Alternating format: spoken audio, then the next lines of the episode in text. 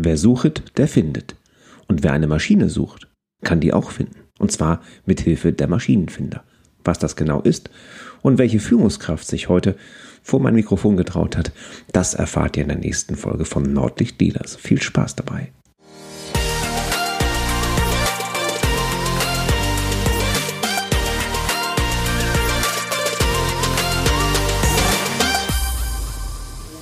Moin und herzlich willkommen zur neuen Ausgabe von Nordlicht Leaders. Ich befinde mich heute in der Smart Factory, einem neuen Coworking Space äh, mitten im Herz, naja, oder eher am Rand von Elmshorn und habe heute einen äh, Gast, auf den ich mich besonders freue, nämlich den lieben Lars Kopianer. Schönen guten Morgen. Hallo Thomas, schönen guten Morgen. Lars ist Geschäftsführer von einem Unternehmen, das etwas macht, was ich laienhaft nicht so richtig erklären kann, deswegen lasse ich es lieber gleich. Ähm, da wird uns ein bisschen gleich was zu sagen. Und vielleicht stellst du dir einfach mal unseren Hörern vor, wer du so bist, was du so machst und was denn auch dein Unternehmen macht. Ja, klar, sehr gerne. Mein Name ist Lars Kobialka und ich bin der Gründer von MWorks, die Maschinenfinder. Ich habe äh, 2011 mit der Idee mein Unternehmen gestartet, Maschinen als Ingenieur nicht nur selbst zu bauen und selbst zu entwickeln, sondern äh, weltweit nach Lösungen für meine Kunden zu suchen und äh, den Kunden damit so die bestmögliche Lösung aus, aus vorhandenem äh, sozusagen bieten zu können.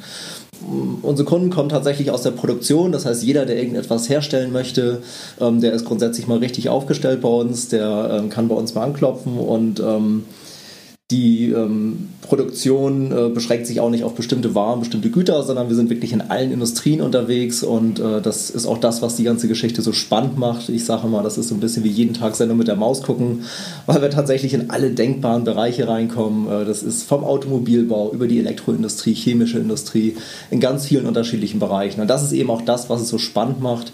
Und äh, gibt so ein paar Dinge, die machen wir nicht. Also Waffentechnik beispielsweise, da lassen wir die Finger davon. Aber ansonsten sind wir eigentlich in allen möglichen Industriebereichen vertreten. Okay, das klingt jetzt so nach einem klassischen Maschinenbau. Normalerweise sind meine, meine äh, Teilnehmer, die auch aus Maschinenbau kommen, äh, rund 30, 40 Jahre älter, sind in der dritten Generation Maschinenbauer oder sowas in der Art. Aber ihr seid ja kein klassischer Maschinenbauer. Ihr macht ja ein bisschen was anders. Genau, wir sind ähm, gar kein klassischer Maschinenbauer, obwohl ich auch aus dem klassischen Maschinenbau komme, also von Ausbildung und äh, von meinen ersten Berufsjahren her war es tatsächlich so, dass ich ganz klassisch im Sondermaschinenbau gestartet bin, was mir auch einen riesigen Spaß gemacht hat. Ich habe einfach eine große Leidenschaft für Technik, eine große Leidenschaft dafür, ähm, Dinge zum Laufen zu bringen. Ich freue mich total, wenn da so ein Roboter arbeitet. Also das, äh, da bin ich einfach äh, durch und durch auch tatsächlich Ingenieur bin aber eben auch Gründer und habe äh, immer schon darüber nachgedacht, wie kann man dann äh, Maschinenbau auch mal neu denken, anders denken. Und äh, da stößt man natürlich sehr schnell darauf, dass gerade in Deutschland, äh, dem, dem Land der Dichter und Denker sozusagen, auch sehr viel auf dem Thema Maschinenbau rumgedacht wird. Und äh, wir haben hier einfach äh, Heerscharen von, von Tüftlern, die in Jahrzehnten ganz tolle Sachen sich schon überlegt haben und äh, ganz tolle Maschinen gebaut haben. Und ähm, daraus ist so die Idee entstanden, dass ich gesagt habe, eigentlich gibt es für jedes Problem in der Produktion da draußen gibt schon eine Lösung, es gibt für alles schon eine Maschine. Das ist natürlich ein bisschen plakativ gesprochen, aber grundsätzlich ist es schon so, äh, man muss es nur, man muss die Aufgabe gut verstehen, also die Aufgabe, die der Produzent von irgendeiner Ware hat, die muss man gut verstehen, welche Funktionen stecken da drin und da muss man natürlich ähm, diejenigen finden am Markt, die diese Aufgabe gut erfüllen können. Es muss nicht immer sein, dass es genau die Maschine, die gebraucht wird, da draußen schon irgendwo gibt, aber sehr häufig ist es tatsächlich so, dass es äh, Unternehmen gibt, dass es Tüftler gibt, die äh, einen Teil dieser Funktion schon mal gelöst haben. Und wenn man dann die gleiche Funktion auf andere Probleme anwenden kann, dann ist das natürlich auch eine Sache, die ist sehr, sehr gut, sehr, sehr nachhaltig. Ähm, man kann bewährte Verfahren erneut anwenden, haben alle was davon. Der Endkunde hat was davon, weil er natürlich schon eine gewisse Ausgereiftheit in den Produkten äh, drin hat, die er bekommt. Äh, der Maschinenbauer, der kann seine, seine Verfahren und seine Maschinen erneut am Markt platzieren. Und äh, so gesehen haben alle was davon. Und äh, wir haben das in dem Slogan irgendwann mal verdichtet, dass wir, dass wir gesagt haben, wenn es ihre Maschine gibt, dann finden wir sie und wenn es ihre Maschine nicht gibt, dann erfinden wir sie. Und dieses Erfinden, das ist natürlich schon auch nochmal so ein, so ein äh, typisch ingenieurmäßiger Part. Das heißt, wenn wir jetzt äh, einen Kundenauftrag haben, eine bestimmte Maschine oder eine ganze Produktionslinie ähm, zu errichten, dann kommt es immer mal wieder vor, dass wir meinetwegen 80 Prozent der Maschinen vom Markt äh, kaufen, marktverfügbare Maschinen, die wir ähm, so einsetzen können oder nochmal adaptieren müssen. Dass wir aber vielleicht auch 20 Prozent dieser Linie selbst entwickeln, selbst konstruieren und auch durchaus dann selbst bauen bei uns im Unternehmen. Also wir sind schon tatsächlich auch Maschinenbauunternehmen, wir gehen aber ganz anders an die Sache heran. Der erste Schritt ist immer nicht, zu, nicht den Bleistift zu zücken, das, was wir Ingenieure so ähm, sehr lieben und, und einfach auch immer äh, machen wollen, diesen Impuls, den müssen wir auch so ein bisschen unterdrücken tatsächlich. Und müssen dann einfach mal schauen, äh, was gibt es da draußen am Markt und dann ist es ganz erstaunlich, was man da alles findet. Okay, ich sagte ja eingangs, wir sitzen in der Smart Factory, im Coworking Space. Jetzt normalerweise nicht der Hort von Maschinenbauunternehmen. Also ihr seid ja noch nicht hier, ihr zieht ja bald um, mhm. ähm, Anfang des nächsten Jahres. Und ähm, wie kann man sich das vorstellen? Seid ihr vielleicht doch nur Dichter und Denker und äh, wenig mit dem Blaumann unterwegs? Oder, oder gibt es hier auch Möglichkeiten, quasi eure Produktion richtig durchzuführen? Genau, das ist ja das Tolle an diesem Coworking Space. Es gibt äh, natürlich zentral als großes zentrales Element hier im Coworking Space ähm, diesen großen Raum, wo verschiedene Möglichkeiten gegeben sind, Büroarbeit zu verrichten. Es gibt aber auf diesem Gelände auch viele ähm, Hallen, in denen man beispielsweise dann auch tatsächlich Dinge montieren kann und so weiter. Und ähm, für uns ist insbesondere wichtig, dass wir ein Technikum haben, dass wir einen Raum haben, in dem wir eine bestimmte Ausstattung haben mit so ein paar Maschinen und äh, so ein paar Sachen, dass man auch mal was bauen kann und, und Dinge ausprobieren kann. Das ist hier absolut gegeben. Wir haben auch hier nebenan noch zwei Räume dazu gemietet tatsächlich. Das heißt, äh, wir mieten uns einmal in den Coworking Space von unseren Büroplätzen ein und nebenan haben wir dann noch Lager und, und Werkstattraum. Und äh, wenn wir dann große Anlagen beispielsweise bauen, ich habe natürlich so ein bisschen äh, das Problem und äh, auch gleichzeitig das, was mich daran so reizt, natürlich an unserer Tätigkeit. Ich weiß überhaupt nicht, was morgen kommt. Also wir haben von kleinen Tischmaschinen ähm, bis hin zu ähm, 16 relativ großen Maschinen haben wir schon alles gebaut und in unserer bisherigen Immobilie, da hatten wir auch den Platz dafür, da konnten wir das ganz gut machen. So und äh, wenn jetzt natürlich äh, mal wieder sich die Gelegenheit bietet, auch mal eine größere Anzahl größerer Maschinen zu bauen, dann werden wir dafür auch eine Lösung finden. Dann werden wir hier eine Halle mieten irgendwo in der Gegend. Da bin ich ganz entspannt und ganz locker und äh, da bin ich eben auch ich sag mal, Gründer genug und äh, habe auch den Startup-Gedanken noch so weit verinnerlicht, dass ich mir sage, die Probleme von morgen, ich habe sie gerne auf dem Tisch, ich freue mich drauf, aber ich weiß irgendwie auch, ich kriege sie dann gelöst. Okay findet man ja relativ selten. Also ich bin viel in Coworking Spaces unterwegs und äh, habe selten einen Coworking Space mit angeschlossenen Produktionsmöglichkeiten. Mhm. Insofern für euch natürlich ein Glücksgriff, hier nach Emshorn zu kommen. Ähm, sehr, sehr, sehr spannend. Hm, vielleicht noch für, für die Hörer, Sondermaschinenbau heißt meistens Einzelanfertigung. Also man kann jetzt nicht erwarten, dass ihr in Zukunft äh, die, die, der große Hersteller von Verpackungsmaschinen seid und dann dementsprechend halt Produktionsstraßen oder sowas braucht. Das ist vielleicht noch, noch ganz spannend. Genau, okay. das ist ganz richtig, wenn ich da noch kurz ergänzen okay. darf. Also es ist tatsächlich so, ähm, dass äh, unsere Kunden die Unternehmen sind, die irgendwelche individuellen Lösungen brauchen. Wenn es was gibt, was man äh, aus dem Katalog sozusagen bestellen kann, die Produktionsmaschine XY ähm, für eine Standardanwendung, da sind wir im Grunde genommen fehl am Platze. Wir sind immer dann gefragt, wenn es wirklich speziell wird und wenn jemand sagt, ich habe ein ganz neues Produkt, das gibt es noch gar nicht am Markt, da, da gibt es auch dementsprechend noch keine Maschinen dafür, um dieses Produkt herzustellen. Oder ich habe ein ganz neues Verfahren entwickelt oder was auch immer. Äh, oftmals ist es auch so, dass im Umfeld von Standardmaschinen ähm, Automatisierung gefragt ist, die dann wiederum ganz individuell ist. Das heißt, man setzt sozusagen eine Standardmaschine in die Mitte der Halle und die Zuführung von Rohmaterialien, die Abführung von Fertigmaterialien, das wird dann ganz individuell gehandhabt und äh, automatisiert und das wäre dann wieder ein typischer Job für uns. Okay. Spannend. Deswegen liebe ich ja meinen Job. Ich kriege immer so viel neuen Input, wenn ich in meinen Gesprächen bin oder wenn ich auch in den Podcasts bin ähm, ohne jetzt ansatzweise Ingenieur zu sein. Du hast auch deine Sendung mit der Maus, das ist doch schön. Ja, genau. Die Sendung, mit der Maus ist ja auch wirklich so zumindest für ein, zwei Generationen oder vielleicht sogar mehr Generationen in Deutschland so der klassische, äh, wie funktioniert das eigentlich? Und äh, das genau. ist natürlich extrem spannend. Und ich würde sagen, ungefähr bei 20 Prozent der Filme beim, bei der Sendung mit der Maus sage ich meinen Kindern immer, da war ich auch schon mal. Ah, sehr schön. sehr schön. Vielleicht ein ganz gutes Stichwort. Ähm, hast du in deiner Vergangenheit zu viel Sendung mit der Maus bekommen, äh, geschaut, sodass du diesen Berufswunsch Ingenieur hattest? Oder, oder wie kam das jetzt quasi, Ingenieur zu werden? Ja, wie kam das? Also äh, mit der Technik war ich tatsächlich immer schon sehr, sehr eng. Meine Eltern hatten eine kleine Autowerkstatt. Mhm. Und äh, der kleine Lars, der war schon sehr früh tatsächlich immer in der Werkstatt, hat seinem Vater geholfen. Ich hatte immer meinen kleinen Overall an, war von Kopf bis Fuß äh, mit Öl beschmiert sozusagen und habe an den Autos mit rumgeschraubt. Und das fand ich immer schon großartig. Und äh, mein Vater hat mir auch immer schon vieles erklärt und gezeigt und hat mich auch vor allen Dingen vieles ausprobieren lassen in der Werkstatt, sodass ich dann auch schon relativ früh so ein Gespür für Technik entwickeln konnte. Und das ist ganz wichtig, glaube ich, ähm, für Ingenieure. Ingenieur, sage ich immer so, wird man nicht durch ein Studium, natürlich auch ein Stück weit, aber ähm, Ingenieur bist du eigentlich, wenn du Bock hast auf Technik, wenn du ganz natürlich als, als Kind schon mit Lego spielst, mit Fischertechnik spielst. Und wenn du das dann auch durch ein Studium verfeinerst, dann, dann kommt äh, in aller Regel da ein guter Ingenieur dabei raus. Schön, ja. Und so ist eigentlich früh schon dieser Wunsch entstanden, in der Technik irgendwie was zu machen, da tätig zu sein. Ich habe auch eine Ausbildung dann erstmal gemacht und äh, habe also nicht den klassischen Weg, äh, Abitur sozusagen und dann gleich ein Studium gemacht, sondern ich habe eine Ausbildung gemacht, habe dann Meister auch noch gemacht und äh, habe dann erst studiert. Also ich brauchte ein bisschen, bis ich erkannt habe, dass ich dann doch noch Ingenieur werden möchte. Tatsächlich richtig. Spannend. Das heißt, du hast ähm, wahrscheinlich eine technische Ausbildung gemacht. Genau, Elektromaschinenbauer habe ich gelernt. Okay, und ja. von da aus war es wahrscheinlich nicht so weit zum Maschinenbaustudium. Ähm, genau. Ja. Okay, verstanden. Ähm, wir haben, dann ist es aber trotzdem noch, noch ein kleiner Weg zum Thema Selbstständigkeit. Also in.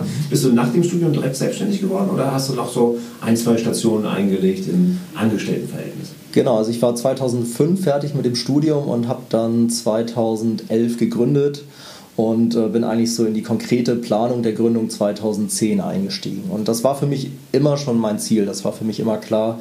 Was ich noch ergänzen muss äh, zu der Werkstattgeschichte ist, dass ich äh, auch sehr gerne meiner Mutter geholfen habe. Die hat nämlich im Büro gearbeitet und hat dann die Rechnung geschrieben und ich habe dann an dieser alten Rechenmaschine immer die Zahlen zusammenaddiert und habe mich über die lange Tapete gefreut, die da hinten dann rauskam. Und das hat mir auch immer schon Spaß gemacht tatsächlich. Also ich bin da so ein kleiner Hybrid könnte man sagen. Und ähm, für mich war immer schon der Wunsch, da eine eigene Firma zu haben. Deswegen habe ich auch Meister gemacht übrigens, mhm. weil ich gesagt habe, okay, wenn ich jetzt in meinem Handwerksberuf mich selbstständig machen möchte, muss ich natürlich einen Meisterbrief haben.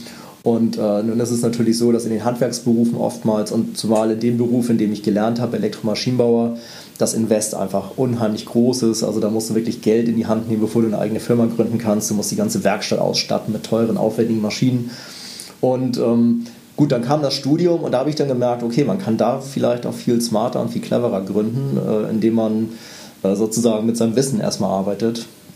Und als ich dann gegründet habe, äh, brauchte ich quasi einen Schreibtisch und einen Rechner und mich selbst. Ähm, ein Auto natürlich, um die Kunden dann auch zu besuchen. Das ist natürlich schon so, dass wir immer sehr, das ist, einfach eine, eine Tätigkeit, auch die wir anbieten, die mit physischer Präsenz zu tun hat, was jetzt auch in der Corona-Zeit natürlich relativ schwierig ist. Und äh, dann konnte ich einfach loslegen. Und ich habe damals das Buch gelesen, Kopfschläg Kapital von Professor Faltin. Und der hat mich sehr inspiriert. Der hat nämlich gesagt, äh, schau doch mal, ähm, was es alles gibt, was, was es an verfügbaren Komponenten gibt, um, eine um ein Unternehmen zu gründen. Du musst das gar nicht alles selbst abbilden können, sondern du kannst eigentlich äh, einen Steuerberater kannst du dir da draußen holen und äh, eigentlich alles Mögliche, was du so brauchst, um Unternehmen, äh, ein funktionierendes Unternehmen aufzubauen. Und du konzentrierst dich selbst auf deine Kernkompetenz. Und das hat mich sehr inspiriert und das war für mich dann auch ähm, so ein bisschen die Blaupause dafür, wie ich mein Unternehmen gegründet und, und dann aufgebaut habe. Spannend. Schöner Tipp gleich, packen wir noch in die Shownotes. Äh, Kopf schlägt Kapital. Ja. Sieht man heutzutage immer mehr. Mehr, äh, mehr und mehr Unternehmen werden bei Starbucks groß oder Coworking Spaces oder wie auch immer, weil du eben halt nicht mehr diese ganzen ausgelagerten Abteilungen brauchst. Oder teilweise nicht den genau. Kernprozessen wichtigen Abteilungen. Genau, und in dem Kernsatz übrigens von dem Professor Faltin, der sagte immer, man, man kann so ein Unternehmen auch aus Komponenten zusammensetzen, also komponieren. Mhm.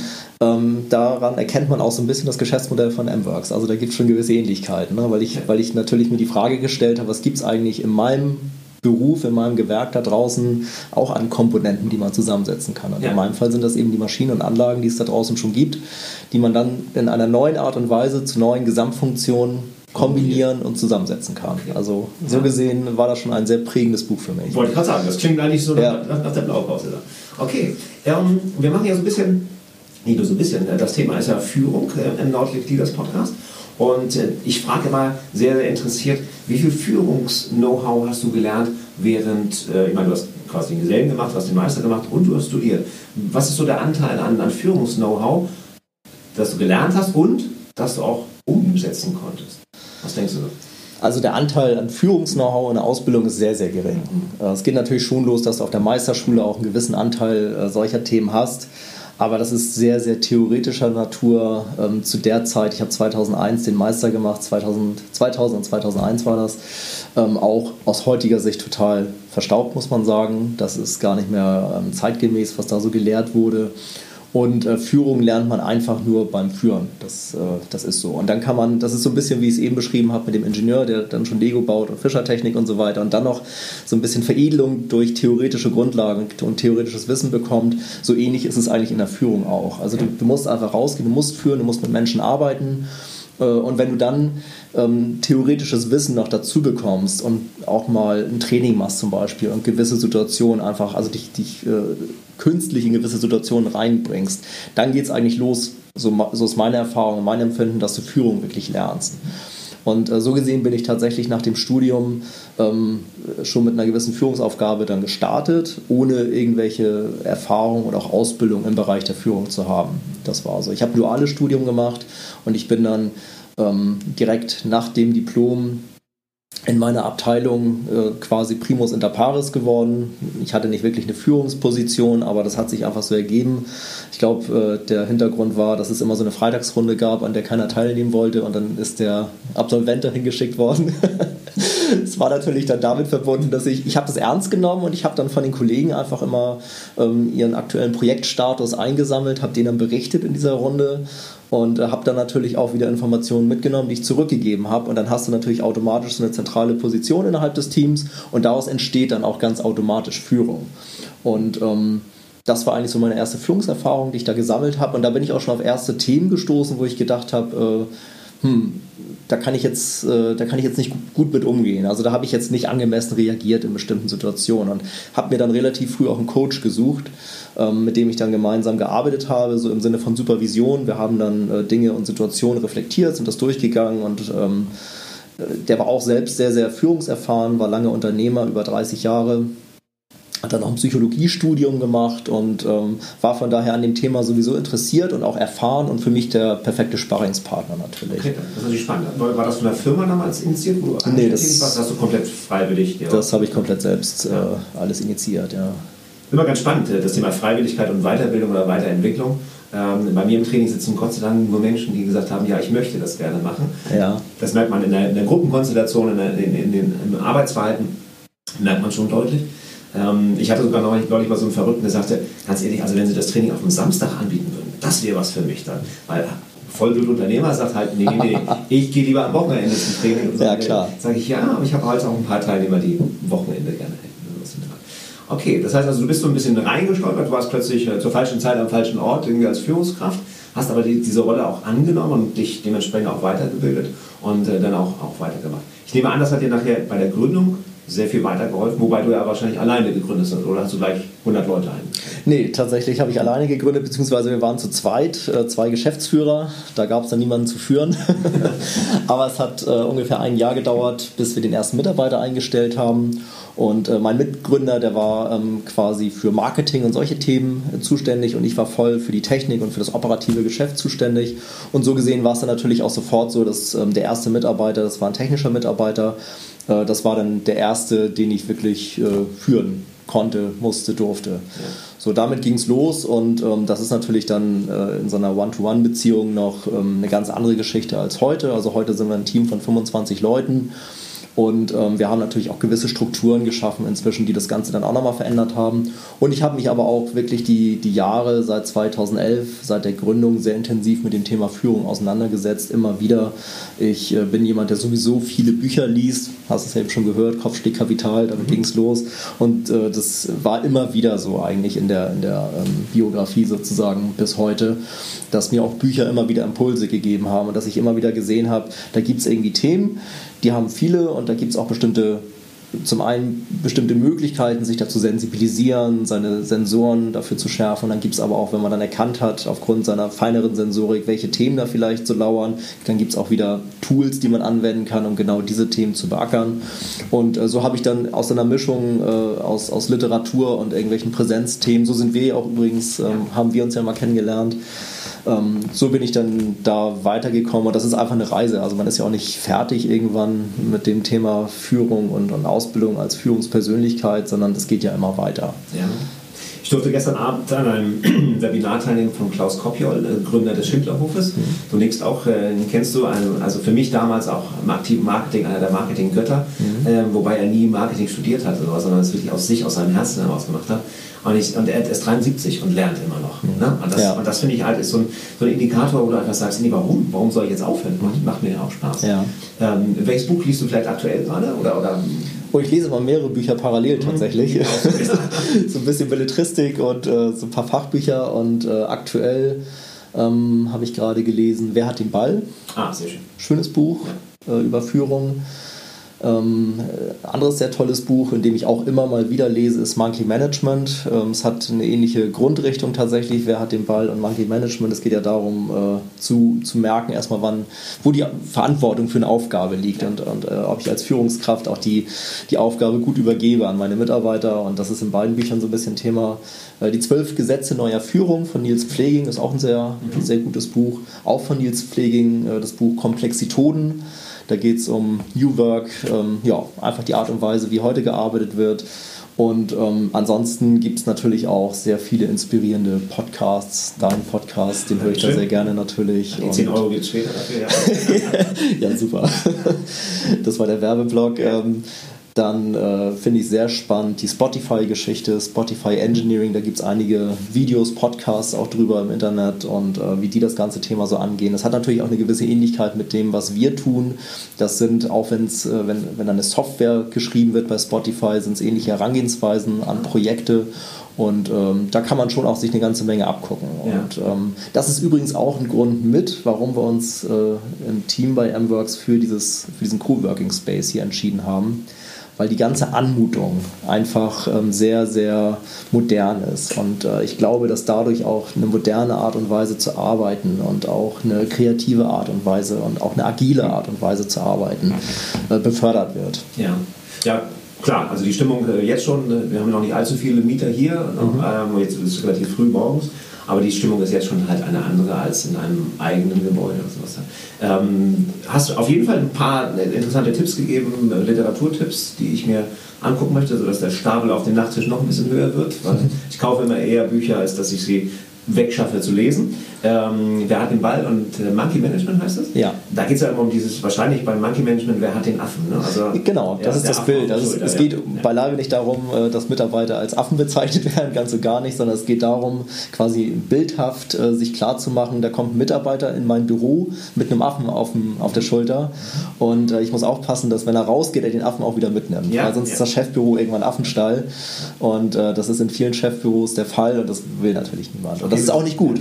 Klar, definitiv. Ne? Und ähm, immer darauf achten, dass der, die Mitarbeiter sind sehr gewieft darin, teilweise den Affen bei dir zu lassen. Genau. Das, das und seitdem ich das Buch kenne, habe ich bei vielen Führungskräften tatsächlich so einen kleinen Affen irgendwo am Monitor schon gesehen. Ja. Und äh, den man sonst gar nicht wahrgenommen hätte. Aber da ich das Buch kenne, äh, weiß ich, das ist deren, äh, erinnere mich sozusagen an das Thema Monkey Management. Das ist spannend, weil wir im November, nee, im Dezember, glaube ich, und das Modul haben mit Boris Grundl. Ähm, äh, und dort geht es eben halt um ja, die, persönlich, also die, die Weiterentwicklung von Mitarbeitern.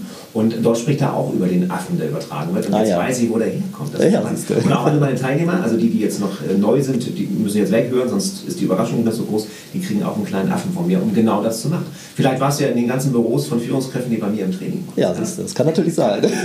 okay. Ähm, ich sehe schon, du hast eine sehr moderne und sehr, sehr ähm, kooperative Art zu führen, wenn ich das so richtig raus gehört habe, du hast auch dein Team gefragt, wollen wir da hinziehen in, in, in, ins, äh, in die Smart Factory, ähm, wollen wir quasi das Alte, was wir kennen, verlassen, was auch mal eine Herausforderung für manche Menschen ist. Ähm, würdest du deinen dein, dein, dein Führungsstil so charakterisieren, als kooperativ äh, mit einbeziehen? Ja, ja, absolut. Also sicherlich ähm, sehr sehr strikt in die Grundlagen. Also wir haben so einen gewissen Rahmen, wir haben Werte. Das ist auch ein großes Projekt im letzten Jahr gewesen, dass wir, ähm, dass wir einen Rahmen geschaffen haben fürs Unternehmen, für die Mitarbeiter. Das war auch ein Projekt, was ich persönlich auch wieder mit einem Coach durchgezogen habe. Ähm, ich habe sozusagen meine Werte, die natürlich auch prägend sind für das Unternehmen, äh, weil ich als Gründer und auch als, als Ideengeber für das Unternehmen auch Sinnstifter bin. Und äh, wir sind dann gemeinsam drauf gekommen, dass es so fünf Grundwerte gibt: Anstand, Vertrauen, Zuverlässigkeit, Leidenschaft und Optimismus, die mich als Menschen sozusagen ähm, sehr prägen, sehr geprägt haben und auch weiterhin sehr prägen und die ich natürlich auch in mein Unternehmen einbringe. Also, und das ist der Rahmen, in dem wir uns bewegen ähm, in, in dieser Firma. Und das ist auch der Rahmen, in dem sich alle Mitarbeiter natürlich bewegen. Und wenn jetzt äh, Mitarbeiter mit diesen Werten nicht klarkommen, dann merken die das auch und dann ist es auch in Ordnung. Und äh, ich merke jetzt schon, das ist jetzt 18 Monate ungefähr her, dass wir dieses, äh, das auch bekannt gegeben haben, Unternehmen in, in, Workshops, das ganze Thema uns erarbeitet haben. Ähm, ich merke einfach, dass es schon den Effekt hat, dass gewisse Leute anzieht und andere Leute abstößt. Und das ist gut in Wirklichkeit, weil dadurch sind wir ein sehr gutes ähm, in einer positiven Art und Weise homogenes Team, aber auch schon äh, so unterschiedlich äh, von unseren Erfahrungen und Herangehensweisen, dass wir, dass wir in der Lage sind, sehr kreative Lösungen zu schaffen, aber eben immer ähm, ausgerichtet an den gleichen Grundwerten. Und das ist sehr wichtig. Und ich glaube schon, dass ich da sehr kooperativ bin. Ähm, wenn es aber an die Grundwerte geht und wenn ich das Gefühl habe, dass jemand nicht optimistisch ist, zum Beispiel, da Puh, da geht bei mir einfach äh, die Mikrowelle an, sozusagen, ja, sage ich immer, das mag ich gar nicht. Ja. Und äh, wenn die Leidenschaft fehlt, also jemand, der irgendwie äh, 8 to 5 arbeiten möchte oder so, der ist bei uns nicht so richtig richtig äh, am, richtigen, am richtigen Platz sozusagen im und Team. Daher finde ich das auch so wichtig, dass man diese Werte offen kommuniziert. Weil genau. Wir haben jetzt auch viel Wertearbeit gemacht im Rahmen der Leaders Academy und ähm, unsere, ähm, ja, unsere Core Values sind eben halt teilweise auch echt ein bisschen provokant. Mhm. Und wenn du halt sagst, irgendwie, uh, hier, damit will ich nichts zu tun haben, dann bist du prinzipiell auch nicht richtig im Ne? Dann bist du weder als Trainer bei uns richtig noch irgendwie im, im Hauptquartier richtig. Und das ist schon eine ganz gute Filter. Ja, das denke ich auch. Das ist gut. Das ist tatsächlich gut. Und äh, ich glaube, wir zeichnen uns auch im Team alle durch diesen, diesen Wert, zum Beispiel Leidenschaft, sehr, sehr aus. Ne? Also ich äh, bekomme das immer wieder äh, mit, dass Mitarbeiter dann in ihren Projekten abends nochmal irgendwas ausprobieren. Ne? Da geht es dann darum, in einem Projekt irgendein bestimmtes Material zu zerschneiden, auf Maß zu schneiden und äh, da ist dann ein Kollege, der abends in seiner Garage dann sitzt und dann irgendwelche Schwämme, die ein ähnliches Verhalten haben, dann klein schneidet und uns nochmal Videos schickt und guck mal, und das, das geht schon fast und das, da müssen wir noch ein bisschen fummeln, dann haben wir es hin und so. Und das ist natürlich das, was so richtig toll ist. Und ähm, wenn du dann jemanden hast, der völlig leidenschaftslos seine Aufgaben bearbeitet, dann führt das einfach zu Konflikten. Ne? Dann führt es dazu, dass dann vielleicht äh, die Erwartung da ist, dass der auch ein bisschen mehr Leidenschaft an den Tag legt. Das kann der aber gar nicht. Dann merkt er, dass er irgendwie nicht so richtig äh, das liefern kann, was andere erwarten. Und äh, von daher ist ist wirklich ein guter, guter Schritt gewesen, sich selbst, also dass ich selbst mir klar darüber geworden bin, was sind eigentlich meine Grundwerte und die dann auch so klar kommuniziert habe. Okay, prima. Ähm, wahrscheinlich hast du auch nicht immer mit deinem Führungsstil äh, Erfolge gefeiert, sondern sag mal, was schiefgegangen? Was ist so deine, deine größte ach, Herausforderung gewesen, wo es vielleicht auch nicht geklappt hat? Oder es ist wahnsinnig viel schiefgegangen tatsächlich. ich dazu, oder? Ja, genau. Also es ist wirklich unglaublich viel schiefgegangen und ähm, Wichtig ist ja immer, dass man ein paar Learnings mitnimmt. So gesehen habe ich da, glaube ich, eine ganze Menge gelernt, weil ich, ich einfach auch äh, gefühlt jeden Fehler mitgenommen habe, den man so machen kann. Ähm, es ging eigentlich los tatsächlich mit dem ersten Mitarbeiter, ähm, der natürlich ständig einen Zugang auch zu mir hatte. Und so ist ja klar, wenn man mit zwei Leuten in der Firma arbeitet, dann ist man einfach ganz eng und äh, Firma wächst und äh, es kommen einfach mehr Leute dazu. Mein Terminkalender wurde voller und äh, irgendwann habe ich dem dann mal gesagt, du, wenn wir mal eine Stunde zusammensitzen wollen, uns austauschen wollen, was ja gut und richtig und wichtig ist, dann müssen wir einen Termin machen. So, und äh, das war so das erste Mal, dass ich, dass ich gemerkt habe, dass ich einen Menschen ganz stark enttäuscht habe in der Führung. Einfach, weil ich äh, aus meiner Position heraus das natürlich so wahrgenommen habe. Ich habe ich hab ja meinen täglichen Kalender gesehen und meine täglichen, äh, mein tägliches äh, Arbeitsaufkommen und äh, habe hab ihm das dann so gesagt und habe ihm aber nicht erklärt, warum das ist. Und er fühlte sich natürlich total zurückgesetzt. Und diese Sensibilität zu haben, äh, das äh, ist tatsächlich eine, ein Fehler, der mir immer wieder unterläuft. Wenn man so aus, vollem, aus voller Drehzahl heraus irgendwelche Aktionen anstößt äh, und dann Leute dazu bringen möchte, irgendwas zu tun oder so, dann, dann gehe ich da auch manchmal äh, ziemlich ziemlich ungestüm vor. So, das merke ich natürlich im Nachhinein, das wird mir auch wieder gespielt. Das ist auch sehr gut. Wir haben schon eine relativ offene Kommunikation, obwohl auch das eine Geschichte ist, die ich lernen musste. Also dem Chef wird natürlich nicht so schnell was gesagt. Ähm, das war natürlich in meiner äh, Position, als ich ähm, im, Unternehmen davor gearbeitet habe, anders. Da war ich nicht, ähm, hatte ich diese Position nicht so explizit des Chefs und äh, ich bin dann, als ich gegründet habe, immer davon ausgegangen, die Leute sagen mir trotzdem noch alles. Ne? So, das ist natürlich nicht der Fall. Und deswegen kannst du da auch nicht dann so gut drauf reagieren. Und das sind alles so Themen, die haben zu vielen Konflikten auch im Laufe der Jahre geführt. Und äh, ich glaube aber, dass wir, dass wir tatsächlich äh, heute sehr gut davor sind, aufgrund auch dieser Konflikte. Manchmal muss man einfach durch sowas durchgehen, um, um das dann auch zu lernen. Und äh, ich, bin, ich bin sensibel, definitiv für sowas. Ich habe feine Sensoren und ich bin, also Sensibilität ist ja auch immer Segen und Fluch tatsächlich. Manchmal kriegt man auch Dinge mit, die einen belasten. Die will man gar nicht so sehr mitkriegen, aber das ist bei mir einfach so. Und unterm Strich sage ich auch, das ist gut so. Und äh, ich mache sicherlich nicht alles richtig, aber heute auf jeden Fall sehr viel mehr als 2011.